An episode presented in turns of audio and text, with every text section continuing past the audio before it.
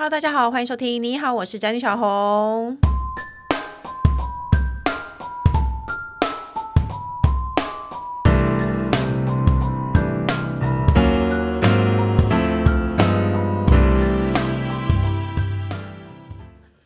今天主题是养小孩到底要花多少钱？你都准备好了吗？那从孩子出生那一刻开始，你就开始花钱如流水了。其实我认为，事实上呢，生小孩你在怀孕的时候你就花钱如流水了，会买一些营养品啊，然后你期望中你养小孩会需要用的东西啊，然后呢，生出来以后奶瓶啊、奶粉啊、尿布啊、衣服啊、脱婴啊什么的，未还有未来庞大的教育费用。非常多人跟我说，小孩子的时候比较花比较多钱，升小学你就轻松了。错，升完小学我一点都没有轻松。最近暑假我逢人就问你们安亲班到底花多少钱？所以呢，你可以想想象花养一个孩子要花多少钱吗？我刚刚还听说，就算小孩子国小毕业，他不用再上安亲了，你还是要花上更多更多的钱。所以呢，现在再开始存钱来得及吗？先不要慌张，我们今天就不伤感情的，好好来谈谈教。教育费这件事吧，让我们欢迎今天来宾中租基金平台乐养儿的专案负责人 Cherry。Hello，大家好，我是中租基金平台的 Cherry。然后接下来呢，就是也为了小孩非常努力赚钱的工程师。Hello，大家好，我是他好冷讨厌小孩的工程师。你有育儿压力吗？我问你，你对育儿的钱，我当然有育儿压力啊。我说不只是精神方面，是钱方面。钱吗？对。你没有对不对？因为我们家还可以，我们家钱分工那方面的钱是我出的。什么？Cherry，我们待会可以开对我 讨论。我等一下帮你开炮，当然你等下帮我帮我找 找一些解套方案，好不好？好，好。那一开始呢，我们为了提高生育率，其实呢，政府试出了很多的育儿津贴，就是甚至有人提说零到六岁国家养。那但你有听过这个口号吧？有。但你觉得真的有小小受惠了？有效的收费，可是其实、嗯、其实不够。老师是补贴给我，我会很开心。对，但是他绝对不够用的。那其实呢，有一个调查指出呢，养一个小孩从出生养到大学毕业，然后假设呢是，而且是亲人帮忙坐月子，然后幼稚园念公立哦，然后高中、大学、国小都是念公立，然后不补习。这些钱也要五对，而且他说的他说的是不可能的情形，但是呢，这不可能情形养到二十二岁也要五百万元，五百基本方案啊，对，就是五百万，对啊，基本方案五百万呢。可是我老实说，我觉得因为这件事情不太可能发生，嗯，就是你一定会多少会有，我觉得五百万配了，但是做不到。对啊，没错，Cherry，你对这件事情有什么看法？你觉得五百万够吗？一定是不够的，嗯，对，其实这个这个费用真的你不算还好，嗯，因为你也有两个小孩，对不对？我有两个小孩，嗯，对，所以你要是算完这个费用，真是吓死人。那呃，基本上是这样，就是呃，我自己小孩是生小一跟小二，嗯，那我不夸张的说，就是呃，幼稚园时期吧两个小孩加一加，应该已经四年来花了一两百万了，两个小孩。差不多，哎，工程师睁大眼睛，没有，我以前算过，确实，因为一个月一个月可能一个小孩两万出头，一个小孩两万出头，就是多就就差不多啊。你念，而且我们还不是念全美幼稚园，我们是市区的一个很正常的，里面有英文老师，但是并不是全美的幼稚园。我也是，然后一个大概两万，对对啊对啊，那两个四万，一年多少？四十八。然后呢，小班念到大班，三年四十八乘三，大概一百五十。几万左右，一百五十几万是一个，对啊，所以两百万哪里够？没有，我刚才是算两个的啊，两个四十八。那我记得对我脑子不好哎、欸，确对确实哎、欸，我还跟你附和哎、欸，果然是当了妈、就是。你不是理财，你不是理财的那个，怎么会这样子？但是你知道生了小孩之后，那个脑袋就变金鱼脑了。对，没错，而且该花的钱你就是会花，你并不会精算说、啊、哦，这个钱我不该花。费啊，对，这只是教育费，这还没有算到他其他的生活开销啊。没错，哎、欸，你有没有压力？就是我最近有一个压力，就是。暑假的时候，我朋友、我身边的人，所有都带小孩出国。你有没有带小孩出国？欸、我看大家一直打卡，每个人都在飞日本。对，你有吗？你有吗？我没有。你为什么？因为你这个不尽责的母亲。因为你知道，一方面是很忙啊，工作很忙，现在要推这个乐养儿专案。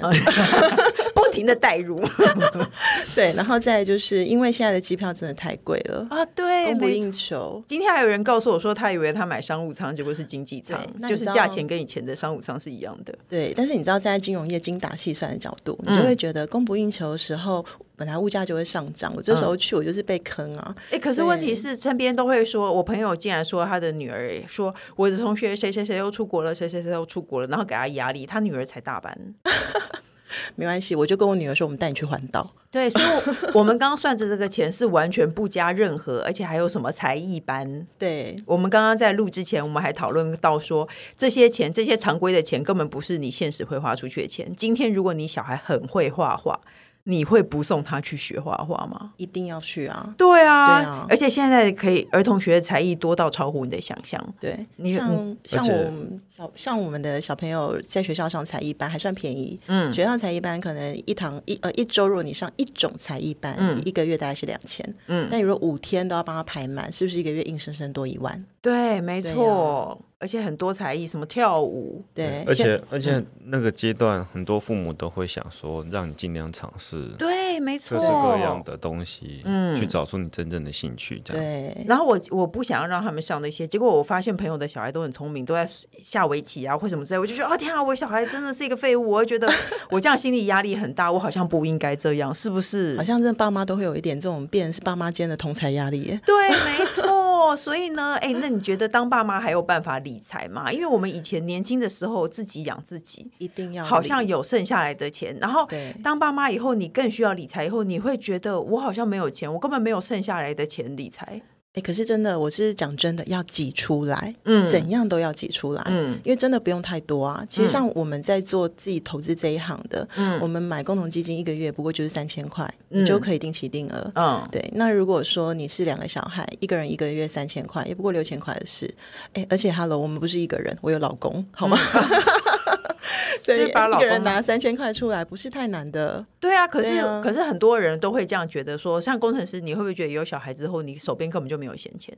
还是你没小孩的时候就问题啊？是我也没有时间，什么都没有了。对，有人生都没有了。对，你人生都没有，可是你又觉得为了他，我好像不应该不存个钱。万一万一一不小心，他以后他非常的有成，非常的成才，他要出国念书，你没有钱，对怎么办？所以一定要开始存，你知道，我可以分享一个，就是我们，嗯、呃，我们其实有试算过。说实在话，嗯、你一个月三千块，你就从他出生开始，新生儿零岁，你就帮他开好户头开始存。嗯，一百万这个金额什么时候可以达到？如果是三千块的人，你不用十八岁就有机会超过一百万，而且用的工具是我用年化报酬率用六个 percent 算就好了，这不算太高，欸，算复利效果。嗯，我没有算其他，就是呃更高的报酬率，就是很单纯的这样算。嗯。对，那投资工具说在六趴不是太难。嗯，那如果呢，你用四千块一个月哦，我们其实有算过，四千块一个月，你大概十四岁就有一桶金一百万。嗯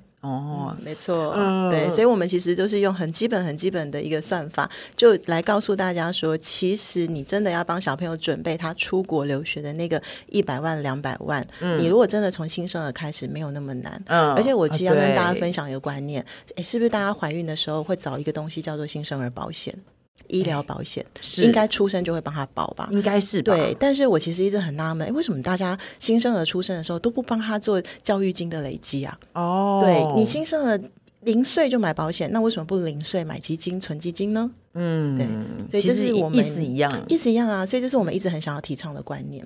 而且我我分享一个我自己的做法，嗯、就是呃，像新生儿保险啊，我自己个人年缴是二两万四，你知道，嗯、因为在那个免税这件事情，其实医疗保险一年就是一个人可以免税扣额的额度是两万四。哦，所以呢，我帮小朋友保的医疗保险的年缴费用，嗯、我就是直接算说，你两万四算出来里面有什么保障，我就保那个。嗯，那这个金额呢，我是怎么样去做年缴的？嗯，我一个月三千块，本金是不是一年就三三万呃三万六？嗯，但是我不是傻傻的放在定存等他去付这两万四，嗯，我拿去买基金，嗯，所以一年一个月三千块，一年其实不止三万六，因为他会获利嘛，哦，对，那如果他有获利的情况下，你是不是就更多？嗯，所以我每次缴保费，我就是把小朋友那个账户里面的钱再拿去缴那个年缴两万四，可是其他的钱继续扣继续升，嗯，对我来说，我的趸缴年缴其实压力没有那么大，而且我刚刚讲是一个。我们家两个小孩，我每年都要缴四万八。我们家是不是也是啊？是啊，保险是我在缴的。对，没错，我们家小孩保险是工程师，你是一个保一个小孩保险两万多，我还骂他，我说好贵哦，是不是？也没有他还是更多，可能更多，好像更多，一年好像要缴到三万三万多，三万多吧？对对，差不多。我那时候觉得小孩子需要保缴这么保这么多保险吗？这我自己观点不太一样，因为我觉得基本盘就好，剩下十八岁之后你自己搞定。嗯，呃，其实是，可是可是你 他出生你就帮他办，其实我出生就帮他弄好了。对，我们家也是出生就弄好，然后呢，至于存钱这一块呢，我是大概我一直把他们的零用钱、红包钱都存下来，然后我幻想我有一天要去存下来，嗯、但是我一直有点懒。可是呢，我就是大概这这三年吧，我可能才去开了一个户，然后我就是用定期定额的方式。下回你这三年才帮小朋友开户，可是我一我一直存着放在抽屉里的。哎，那我要分享一个观念，嗯、大家应该知道通膨这件事。对，大家都知道。可是、那个、在抽屉里不会通膨，对不对？偶尔还会被我们花掉，你，你会被通膨怪兽吃掉啊！那你你知道现在呃，台湾的通膨率大概两个 percent 左右，嗯，但是台湾的定存多少？一一点六多，对对，然后现在还要接下来，现在在升息，可是接下来可能会降息嘛，嗯，所以降息代表什么？利率会更低。而且我跟你讲，通膨还不害怕，钱存在抽屉里头，常常会变成发票，钞票全部都变成发票了。有一天，对，就想用花掉了。我帮你开个户，在我的 抽屉里把钱存进来，然后都变成发票。所以要踏出理财第一步的家长，Cherry 有什么建议？哎，我我觉得，呃，第一步，第一个，你要帮小孩开个户头，对，不能像我一样存在抽屉里。那个存在抽屉里，嗯，这有点像是我妈妈那一辈的做法。我我只是不想要让大家说我把小孩钱都吞了，所以我就就是，但是我又懒得去开户，所以我就暂且存在抽屉里。OK，这是不对的，对不对？嗯，我我对我分享一个更更好的做法 给你。对，其实我像我自己是这样子，我小朋友零岁的时候，我在呃生完小孩拿到出生证明，办完户口之后，小孩第一个是不是拿到身份证？嗯，我不哈啦，我就是身份证没有小孩那有身份证？身份证的字号，健保哦，字字号，对，然后身份证字号之后呢，呃，你就有户口名簿了嘛，跟身份证字号了嘛，其实就可以去帮小朋友开户。啊，你是帮小孩本人开户，不像我这样子，我还是偷懒帮自己开户。我想说有一天，有一天我有什么事的时候，我可以自己用。哦，没有，哎，为什么一定要帮小孩本人开？这个很嗯，你问的好，其实有几个原因哦。第一个是说，嗯，我先讲正经的原因，嗯，好不好？等一下我再分享我，我还有一个私人的理由。嗯、有我听到，我觉得非常棒。对，正经的原因是这样的，其实大家知道，我们未来要给小朋友呃这些金钱、对财富的移转。嗯，未来如果你的资金资金比较多的时候，你是不是会面临一个叫做赠与税的问题？税没错。那台湾的每年的赠与税的免税额度两两百四十四万，越来越高。但如果你有两个宝贝，一年是不是就一百二十二万可以赠予给他？哦，所以是是不是以一个人？不是一个人，他是以你个人全年度呃赠予给大家，不管是谁。那如果一百二十二万除以十二个月，嗯，有一点钱的人，你一个月给小朋友十万块，嗯，就是在免税额的额度里。面我们讲的是你有两个宝贝的情况下，哦、嗯，那如果你有三个宝贝、四个宝贝，你再另外自己去计算一下。嗯、那这个好处就是说，你帮小朋友开户，你从一开始给他的钱，always。呃，一直一直都在这免免税额里面，你也不会被课到赠与税。哦、但有些家长其实自己越来越多钱，然后突然间想买一栋房子给孩子的时候，嗯哦、哇，那个投期款一下去，你马上被课赠与税。是对，所以其实呃，从小帮小孩开他名义他本人的账户，嗯，这是必要的。哦，也很难讲，我们有一天会不会变成超级有钱人？结果发现说我的钱又不能一次给小孩。对，哦、那这是震惊的理由吗？这是一个寒酸的超级有钱人。没有有钱人才哎，拜托，有钱人比比我们这种普通人更会省税，好不好？哎，这是真的。哦、真正有钱的人，他连坐计程车可能都会省一下。对，而且他们很会节税，真的。所以为了怕，而且做了这件事情，你会突然觉得你以后会变有钱人，你知道秘密的力量。对啊，那刚刚讲还有一个私人的理由嘛？嗯、对，那大家知道就是钱过到小孩的户头这件事情。哎，你们家是爸爸做？你们家是工程师做还是还是小红？是我。哦，oh, 那我教你一个方法。嗯，我都跟老公说要把钱转到小孩的户头。嗯，因为大家知道，你知道夫结婚之后夫妻的那个财产是共有制的嘛？对对。但是呢，哎，你叫老公把钱转到小孩的户头，嗯，他就变小孩的啊。对。可是那个户头的账密只有我有。哦，小孩也不能领，虽然是他小孩名字，但小孩也不能领。小孩小嘛，他是 baby 嘛。哦，对，哎，我觉得这样很聪明哎，因为我有朋友就是那个老公会很比较跟太太算的比较清楚，然后他说他都没有办法从先生身上拿到钱，然后他就说他帮小孩开户头的原因就是因为先生不愿意把钱给他。对啊，对，他就帮小孩开了户，他就说反正给小孩，可是那个钱其实他也是不能动的。但是你的方法是你也可以动哎。对啊，因为是我我我自己去开的户嘛，账密都在我手上啊。对，然后刚好我老公又是一个比较懒惰的人，他不太查账。哦，这很棒哎。对，所以我我是觉得这个真的是一个很好的观念啊。大家可能真的会因为懒惰，然后不去帮小朋友开这个账户。嗯，但其实我真的提议的呃提倡啦，就是第一个先去帮小朋友开存款户，接下来你就可以来我们中租开投资账户，而且是儿童的账户。哎，我很建议大家不要把钱存着，嗯、钱存着越变越少。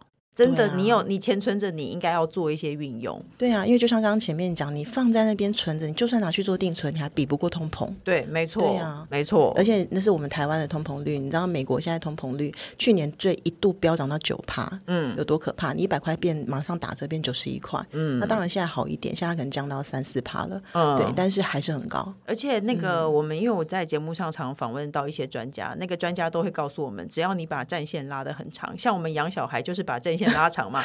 因为就是他一出生，然后你你帮他计算他大学可能想要出国的钱，对啊，你把战线拉得长，通常你都是赢的，对，你的获利率其实都会比你想象中的高，就算你是多无脑。可是现在我觉得，就像我觉得现在投资有很多，最近很多人被骗了，哦，对。呃，这个我觉得这个就是对，这个就是刚刚有问到说，其实大家还要注意什么嘛？那大家要注意什么？其实有一个就是诈骗太多，网络时代很多这种诈骗很盛行，所以我也不敢乱投，对，难免会怕怕。所以其实你在做这个投资的时候，你要找一个是合法的管道。嗯，对。那我我我可以跟大家分享一下，就是呃，中租基金平台，其实我们公司已经成立二十年哦。对，那我们早期是别的名字嘛？那我们在呃二零一六年的时候，中租这边把它买下来。是不是最近有一些诈骗是成立一一点点时间的那种？对，就是嗯，就是基本上我觉得听起来好像很大，什么港澳，可是其实它才刚成立，我觉得那个也有点毛。而且还有一种就是说，投资这边呃，台湾的合法机构，你一定是经过金管会核准的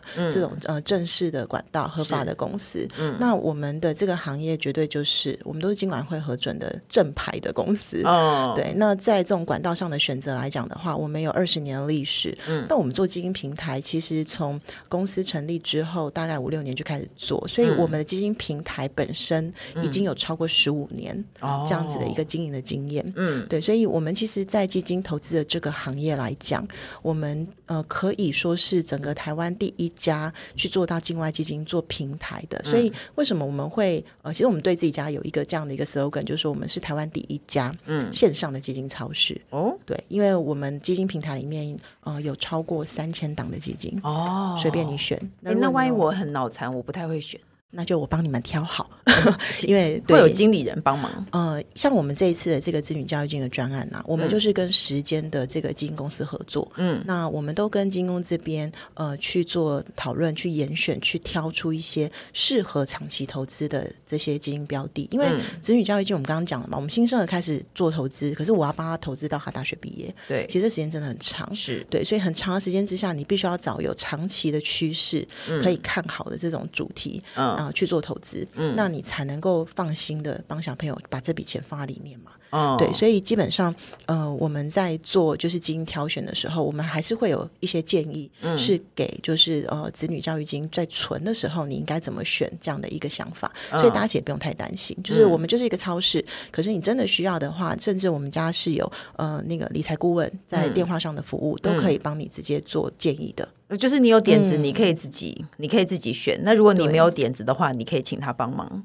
对，没错。嗯、那另外一个就是说，呃，除了刚刚讲的要用小朋友的名义啦，然后你管道你要找到合法的管道之外，嗯，那当然基金呃，那投资产品的一个挑选呃工具的挑选上面，为什么我一直在讲基金这件事情？我觉得也可以跟大家分享一下。嗯、对，因为呃，很多的我我可能新手的的爸爸妈妈或许会更难懂得说，哎，投资工具那么多，嗯，我到底要挑。什么？那我们就跟定存先比一下。其实你如果只是像刚刚讲的放在抽屉里面，它真的是没有办法生出比较好的一个效益嘛？那你拿去做定存呢？刚刚提到了，我今天才看了一下，邮局跟台银的定存利率一年大概就是一点六左右上下。欸、对啊，那你连通膨两趴都打不过，嗯、你放在那边就是钱越变越薄。应该现在没有人在定存，工程师你有定存吗？很久以前有啊。对我来说，我觉得有一种定存就是你一次签个三年、六年。那一种，那是稍微高一点点，那是因为我们小时候，但是大家又不喜欢把钱绑住。哦，对，所以你其实为什么我们会选基金这件事情，就是呃，第一个它可能呃随时可以赎回，随时可以做赎回，然后再来就是它风险比较低，嗯，因为你如果直接去存股跟存 ETF 的话，它的风险相对比较高一点，嗯，那很多人更不会挑个股了。哦，对对，那共同基金的话，它是有经理人帮你去呃做好代呃管理，所以它里面可能一档基金，其实你买到的可能是上百档的股票哦，对，所以这当中已经有专业的团队帮你把基金的管理这个操作都已经做好了，哎，他会随时随地换。换的内容，其实基金的经理人他们会一直在看市场的状态。嗯，的确，他的一些持股内容，他还是会去做一些调配。哦，对，所以其实这方面就交由专家去处理了嘛，我们就不用伤脑筋。对，所以对于你想要就是理财这件事情来讲的话，我觉得帮小朋友做理财这件事情，第一个帮大家 remind 一下，就是开小朋友名字的账户。嗯，第二个你要选择合法的管道。嗯，那第三个就是你在挑工具的时候，你自己可以很冲去存股、存 ETF，可是你现在要做的钱是小朋友的钱。嗯。对，那我们就会建议你要用比较风险相对低，然后可以做很长期的共同基金。哦，我自己的方法，我确实是不会用同一种理财方式，不然一个让我失，至少一个让我失望了，另外一个。另外一个还是充满希望，对。但是我们聊的是，我其实一直在讲的是子女教育金的这件事情，所以我就会觉得共同基金是的确是很适合做小朋友资金筹措的这样的一个工具。哦，对，就是现在钱真的不要傻傻存定存了。嗯、可是因为你、啊、你知道，我们养小孩家里又有基本开销，像我最近刚买房子，又有房贷、车贷啊、保险这一下、嗯、扣一下，其实根本就不多了。然后我们还要存教育基金，然后还有时下。经经理，你有推荐储蓄型保单这类东西吗？嗯，这就是我们刚刚前面有提到那个流动性，嗯、就是方不方便赎回的问题。对，没错。哎、欸，其实有时候你就是会怕，你其实你不见得会用到，可是我就会怕说我的钱真的被卡死在里面。对，因为储蓄型保单大家都知道，最基本就是绑六年嘛。嗯，应该好像是哎、呀、啊，所以其实呃，一个是说你绑在上面，你的钱就锁住了。但是基金投资虽然我们说要做个十几二十年长期，可是其实小朋友要用钱的时候，你随时可以做部分的赎回，嗯，所以你随时可以把那个金额再拿出来用。哎、欸，我跟大家分享一个惨痛的经验，啊、我确实是有一年很无脑的，就是跟那个李专刮干净，所以我就买了三个 六年期的那个。哎、欸，拜托我，我买到那个，我经过银行，他都会出来迎接我说：“你怎么热不热？”哇，什么之类的，然后。是不是等一下我们节目下节目的时候，你会帮我开三个户头？没有，我的重点是我再也不会这样做。为什么呢？因为我突然，我我没有想到，我突然买房子，嗯、我那个钱真的卡死在里面，然后我要拿回来的时候都会赔啊。是不能拿回来，都要被扣钱。这个我真的跟你就是，你真的不要以为你六年内不会用到钱。对，没错。我觉得这是我很惨痛的经验，所以我现在买商品，我都会问他说，都要绑多久，什么时候可以赎回，这是非常重要的。这就是计划赶不上变化。对，没错。对，而且我我觉得这个是家庭理财的层面了，就是说，呃，我们其实像我自己在做家庭理财，哎，我还真的是有一些钱是呃比较高利的一些。数位账户，它可能会给你一点比较高的利息的，嗯、那个叫做紧急预备金。嗯，我不去，我也没有拿去投资，但那个我就是放在比较稍微高一点利息的，因为我随时会用到。是，对。哦、然后，但是我要做比较长远规划，我知道我不会动的闲、嗯、置资金，嗯，我就拿去做基金投资。嗯，但是呢，我会。一直不断的在获利的时候，把它做一点部分赎回。哦，对，因为我会让他钱就是一直有流动，一直在滚动。嗯，那就不会随时像遇到那个窘境，说我突然好看到这房子好喜欢，我好想付头期款。对，结果突然之间我发现我钱都卡死在里面。对，工程师，你还记得我筹钱筹 筹钱筹到长白发，因为我钱一直掉头发。我不是没有，但是呢，我就是卡死在里面，所以我后来就一直告诉我自己说，我不要再去买这种我必须要被锁六年的。对，因为你你基金赎回，你就是。呃，有获利的赎，或是有正的正正报酬的时候赎，你其实是没有什么，是不是没有什么其他的损失？对。可是你保单的部分，你去做提早解约，哦，那就是亏。那很麻烦，那很麻烦。你可以有，可是你不要放很多。那我我自己的想法是说，保单它最终的呃基本的核心观念，它是要的是那个保险的意义的的那个呃呃目的性。嗯，对。那如果你真的要做投资啊，做理财这方面呢，嗯，其实最基本盘的工具就是还是会透过共同基金。那如果像你呃帮自己做，你真的是很冲，像工程师可能有很多 bonus 的时候，嗯、欸，他可能可以去存股票。哦，对，其实我我个人会推定期定额，对，就是不管你是买股票啊，或是你想要投资基金，我觉得定期定额是对一般家庭来说是放，你可能一个月像这边那个中租基金只要三千块就可以了，三千块其实并不多。对你在发钱的那一天，你就扣掉那三千，其实你对你来说根本不痛不痒。没错，对，没错。可是呢，因为银行，因为现在银行利率都不高，听说呢，中租基金平台有推出全台唯一诉求亲子共学理念的基金平台，是这是什么？而且存基金终身免手续费。哎，工程师，你知不知道？其实有非常多的。基金 手续费超高，高啊，对啊，对啊，我以前也被骗买手续费很高的，千分之三左右，对不对？嗯，哎，你这个是股票，这个股票，嗯，证交所的税很多基金的手续费很高，对不对？其实基金的手续费定价啊，基本上股票型都定三趴，嗯，然后债券型可能都定一点五趴，嗯，对，那有些当然有点落差，但大部大部分都是这样子，嗯。但我们中租这次推出的这个呃子女教育金的专案，乐养儿专案，乐养儿专案，对，哎，为什么？我先讲一下为什么我们定这个名字啊？我先翻译一下，苦中作乐吗？No No No，他的名字叫做快乐养育儿女。哦、oh, 嗯，所以我们就想说，哎、欸，这个我们真的想破头哎，我们想说，我们要让爸爸妈妈一看就中，嗯、让他知道说，哎、欸，其实我们真的是有这样的一个快乐的宗旨啦。Oh. 我们希望说，大家做投资理财，帮小朋友存钱这件事情是很快乐的。嗯，那目的是为了养育儿女。嗯，对，所以我想中珠这次推出这个乐养儿专案，就是希望能够达到这样的目的性。嗯，那这个专案其实最大的一个呃优点就是。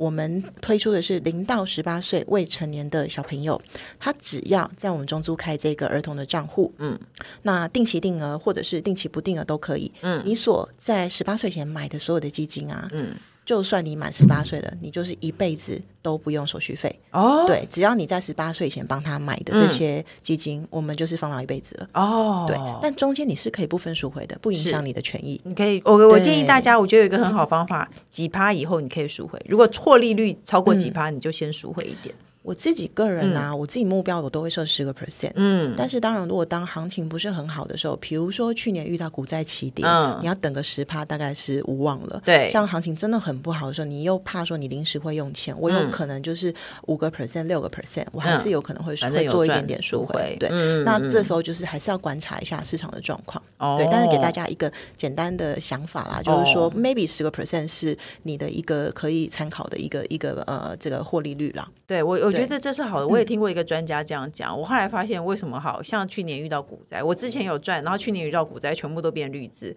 可是我赚的从来没有拿回来过。对，所以我就会纸上谈兵。对，有赚你就拿拿回来，然后可是基本上你的钱还是放在里面，让它继续滚。对对，所以我刚好可以补充一个是，是因为我们家的专案啊，它其实除了刚刚讲的定期定额之外，嗯、它还有叫不定期不定额的功能。哎，对，我觉得定期不定额，嗯、就比如说老公突然手上有一笔年终奖金，对对，对，或者是我今天比较有余，为什么都是老公啊？因为我的钱我要去买包包啊。如果我突然有了钱，我当然是先去微风广场。可是老公有了钱，当然要存下来，是不是这样？我我赚钱是为了打凤凰电波，这样。那定期不定额要怎么样弄？定期不定额呢？嗯、它是可以自己去设定说。当我原本这个每个月的三千块是，哎，我觉得市场可能比较不好，哦、那我的整个库存报酬率，它可能现在暂时是负的五个 percent，对，或是负的十个 percent，嗯，我就加码扣。那像我自己是这样子，我们家是逢高可以减码，逢低可以加码。但我自己其实不太设逢高减码这件事情。嗯，我是自己做法是，我会每个月就设基本盘三千块。嗯，然后负五 percent 的时候，我就加到四千。嗯，然后负十 percent 的时候，我就加到五千，捡便宜。对，然后这个是我帮小朋友的是这样做。嗯，然后我帮我自己个人的，可能就是呃负五的时候，我就直接加到六六千了。嗯。对，就是说自己的退休金还是要多一点了。哦，对，那这个好处就是你会逢低真的去捡便宜。那当市场反弹上来的时候，嗯，它的报酬率就会跑得比较快。哦，对，那你其实就会变成说，就像嗯，大家去市场买菜，你都要买便宜的嘛，是，你不会去买贵的啊。对，对啊，所以其实定期不定额是这样的理念。嗯，那刚好我们在呃，其实我们在今在今年的六月份，我们还推出一个进阶功能。哦，我觉得这可以帮助就是很多很忙没有时间去帮小朋友看投资损益的爸妈，就是自动停利。嗯哦，我们在定期不定额的部分，嗯、我们做了一个进阶功能，叫自动停利的一个转申购功能，嗯、就是说，当我们刚刚的十个 percent 可能整包到达了，嗯，可是。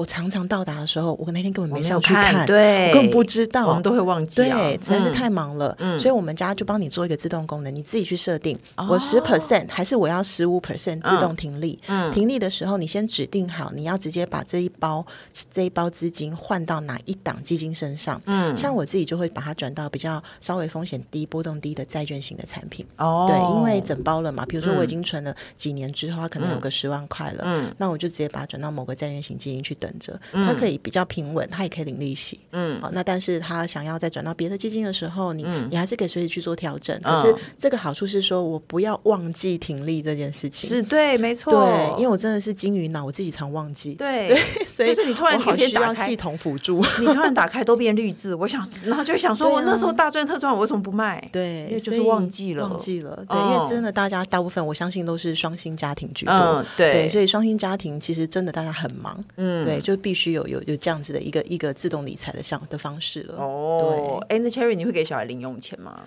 我最近有面临这个问题，哎，我最近也在思考这个问题，哎，其实我我我觉得可以给，但是给的方法、给的时间点，确实我们要想一想，呃，因为以我们家小朋友为例好了，我最近有在想说，到底要不要给他？但是我们家小朋友老实说，两个都是念私校的孩子，嗯，那我们家两只现在就是要升小一跟小二，嗯，那接下来呢，他小学的时间点大概就是校车，嗯，然后学校，嗯，然后再呃。阿公接送到家里之后就回家了，嗯、而且现在学校没有福利社，对我们小时候都有福利社，现在没有。对我好惊讶、哦，好 像不用给钱，对不对？对，所以像我们家来讲，其实他说真的，他现在不需要。嗯，但是呢，以我自己的想法是，我想要在他三年级的时候，我应该会给。嗯，那给的原因是，我想让小朋友学习金钱的运用哦，对，理财这件事情。哎、欸，其实很多大人都未必会，我也是这几年才开始觉得这件事情真的很重要。对，嗯，因为呃，我分享。一个很有趣的一个就是犹太人的理财观念，嗯，给你们就是呃听听看。就是现全球最有钱的人可以说是犹太人，最会理财。有，我有听说这件事。那为什么？因为他们的啊，他们很很特别的是，他们从小就会建立所谓的财商教育。嗯，是我们有点想象不到的。嗯、因为犹太人这个民族很特别，他们的成年呢、啊、不是十八岁，嗯，他们的成年男生是十三岁，女生是十二岁，那也太早了吧？对，就是小学毕业。嗯，所以他们的成呃财商教育三岁就开始启动。嗯，那我后来想想，我觉得哎，好像也是哎，因为三岁不就是我们小班或是呃进小班的小朋友嘛？嗯。那他进小班或是呃进幼儿园之后，他会学数字，嗯，学了数字之后，他知道数字的大跟小，嗯，哎，那我还真的小朋友带去那个超商买东西的时候，是。我就开始教他认这个多少钱，嗯，念念看，嗯，对，那从那个时候你就有金钱观念，嗯，对，然后大一点的时候，我就拿钱让他去柜台付钱，嗯，对，所以说真的，我觉得呃小朋友学理财这件事情啊蛮重要的，所以我自己在给零用钱这一块，我应该会在他小学三年级的时候。让他开始可能从一一个礼拜五十块去打点，嗯、那让他自己想想看，说你还是可以在放学的时候，哎，可能回阿公接你回家的时候，你想去便利商店可以啊，但你自己要控管你的预算，是 是不是有点过分？对，没有啊，可是我觉得是对的，而且我觉得给小孩一个存钱的观念是很重要的，所以呢，我们真的很需要就是那个中苏基金平台现在有儿童账户的家长监护功能，你可以帮未成年的子女就是在平台开户。然后你可以让他看到钱，嗯、但他用不到那些，然后你还是用得到。也不是这样啊，以后长大我还是会带着他看的。就是长大你可以等他稍微有观念的时候，你也可以。给他一部分，让他运用看看。对，说到这个，我要特别强调刚刚讲那个家长监护功能一下。好，就是我们这次热养的专案啊，其实我们不只是帮大家设想好家长们就是最在意的手续费问题，然后跟一辈子的理财的问题。嗯，我们其实呃还帮大家开发了一个全新的功能，就是我们的投资账户呢有一个家长监护功能是。如果爸爸妈妈跟小朋友都在我们的账户，呃，在我们的平台有账户的话，嗯，其实像我自己要监控小朋友的投资损益，嗯，我只需要登录我自己的账号密码，哦，不用一直切换，然后还忘记，对，然后我就看我的投资损益，看完之后，我直接一键切换到我的姐姐的呃账户或者是弟弟的账户，嗯，我就不用改来改去。你知道，我不知道你们有没有这困扰？我自己在很多家其实或是不同的银行的网银，我其实一家四口的那个。所有的财务大臣就是我，嗯、所以我可能一天要查账的时候，哇，我要登登登录登出大概四次。嗯，但如果我要同时看三家五家银行，那好算一下，嗯、五次乘以四哦，二十次。嗯、对，我就觉得很痛苦。所以我们当初在想这个案型的时候，我们就在想说，哎，其实爸爸妈妈还有个很大的痛点，对开了户之后觉得看好麻烦，对，查好麻烦，没错，对，所以我们就特别开发了在基金业界平台里面首创的功能，别人没有的。哦、我们现在就是希望能够解决爸妈的痛点，嗯，对，用同一个账号，用爸妈的账号就可以看了，直接切换，然后这样就比较快。景气好的时候，你早上寻完甜水，你就会心情很好。对，那、啊、如果景气不好，那天股票跌就不要打开。今天就不要买肉，今天就 吃葱炒饭就好了。对，对，可能工程师就吃面包了。对，没错。那最后呢，我们节目还有一个单元叫做“笔友青龙灯”，嗯，我们要一起解决网友的问题。他说呢，我当了几年全职妈妈，老公工作时间很长，而且是夜班，一直都完全没有后援。小孩今年去上学了，我找了一阵子工作，去面试几个时间可以工作，但他能听到我不能加班，就面有难色。到底怎么样可以找到可以兼顾家庭的工作呢？他是 Mina。哇，这个、你有想过这个问题吗？这个问题真的是有点给他难呢，吼。嗯嗯，其实我我觉得是这样哎，就是全职妈妈，其实我自己也当过。我在啊，啊，你有当过全职妈妈？对，就是我在第二个宝贝，嗯呃，二宝出来的时候啊，嗯，我请了育婴假。哦，你真的很对，所以我做了八个月的全职妈妈。嗯，你有没有觉得很痛苦？哎，不会耶，我还蛮 enjoy 的，因为我觉得不用工作实在太开心了。我就是伸手跟跟老公，就是哎，老公今天要拿多少？可你不会觉得 这样子？有时候老公会给你脸色看吗？他敢？我那天叫我老公帮我买一个三千多块包包，他竟然跟我要钱呢！三千多哎，什么？你可以想一下。这个人这么 没有良心吗？哎，我我嗯，我我我觉得是这样啊，就是全职妈妈其实有她辛苦的一个一个部分。对。然后当的确你你关了几个一段时间之后，你想要再去找工作的时候，你常常会害怕自己跟社会脱节。嗯。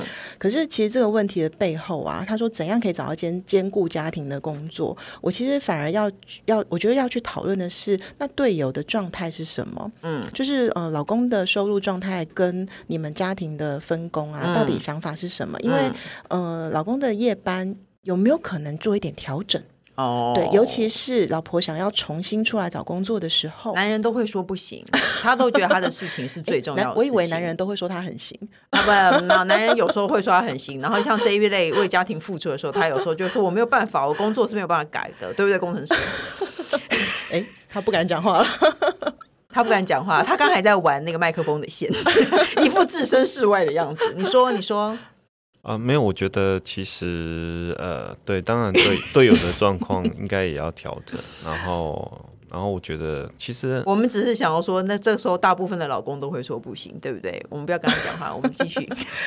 好，所以我我其实觉得这是 Mina 嘛，嗯，我们我我我觉得是应该是两夫妻坐下来先讨论一下彼此的工作状态。嗯，那老公的夜班有没有可能短时间的跟公司讨论一下，做一点调整？原因是，其实，在找工找工作的阶段啊，是一个比较辛苦的过程。嗯、那这时候，如果他能够改成日班，换他去 support 一下，嗯，接送小孩啦，打点小孩。孩的这件事情，让妈妈专心的去思考，她接下来要从哪一个工作出发。嗯，而且尤其啊，你到新公司，其实你一定没有办法请假。对对，然后你一定会有很多新的事物要学习。嗯，其他的压力也会很大。对，那如果说老公这时候可以 support 他，他的心态上面一定会相对的会更好。嗯，那当他的工作开始有特休、有年假的时候，其实老公要再回去做夜班也不是不行啊。对啊，所以我其实觉得这个问题怎样可以兼顾家庭，应该是跟老公先讨论一下你们各自的工作跟职涯的规划的发展。哎、嗯，你很成熟哎，因为我主观认定老公没有办法讨论，是是然后我就想说，你可以找一些，啊、当然没办法讨论，没得谈。我 也可以找一些，我都教育我老公说不行，你给我坐下来。对对，其实这是对的。你一开始就要结婚之初，你就要给老公让你让老公对你不寒而栗。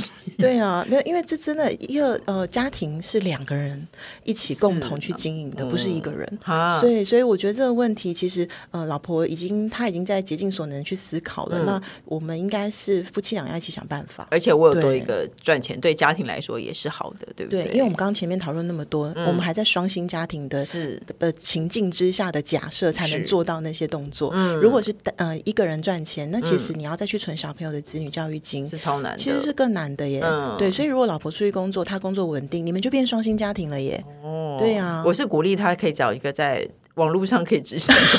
现在很多在网络上开团的妈妈，对啊，其实也是可以，就是可你可你可能可以想想看，跟老公讨论。Terry 的方法是跟老公坐下来讨论看看，然后我是觉得其实。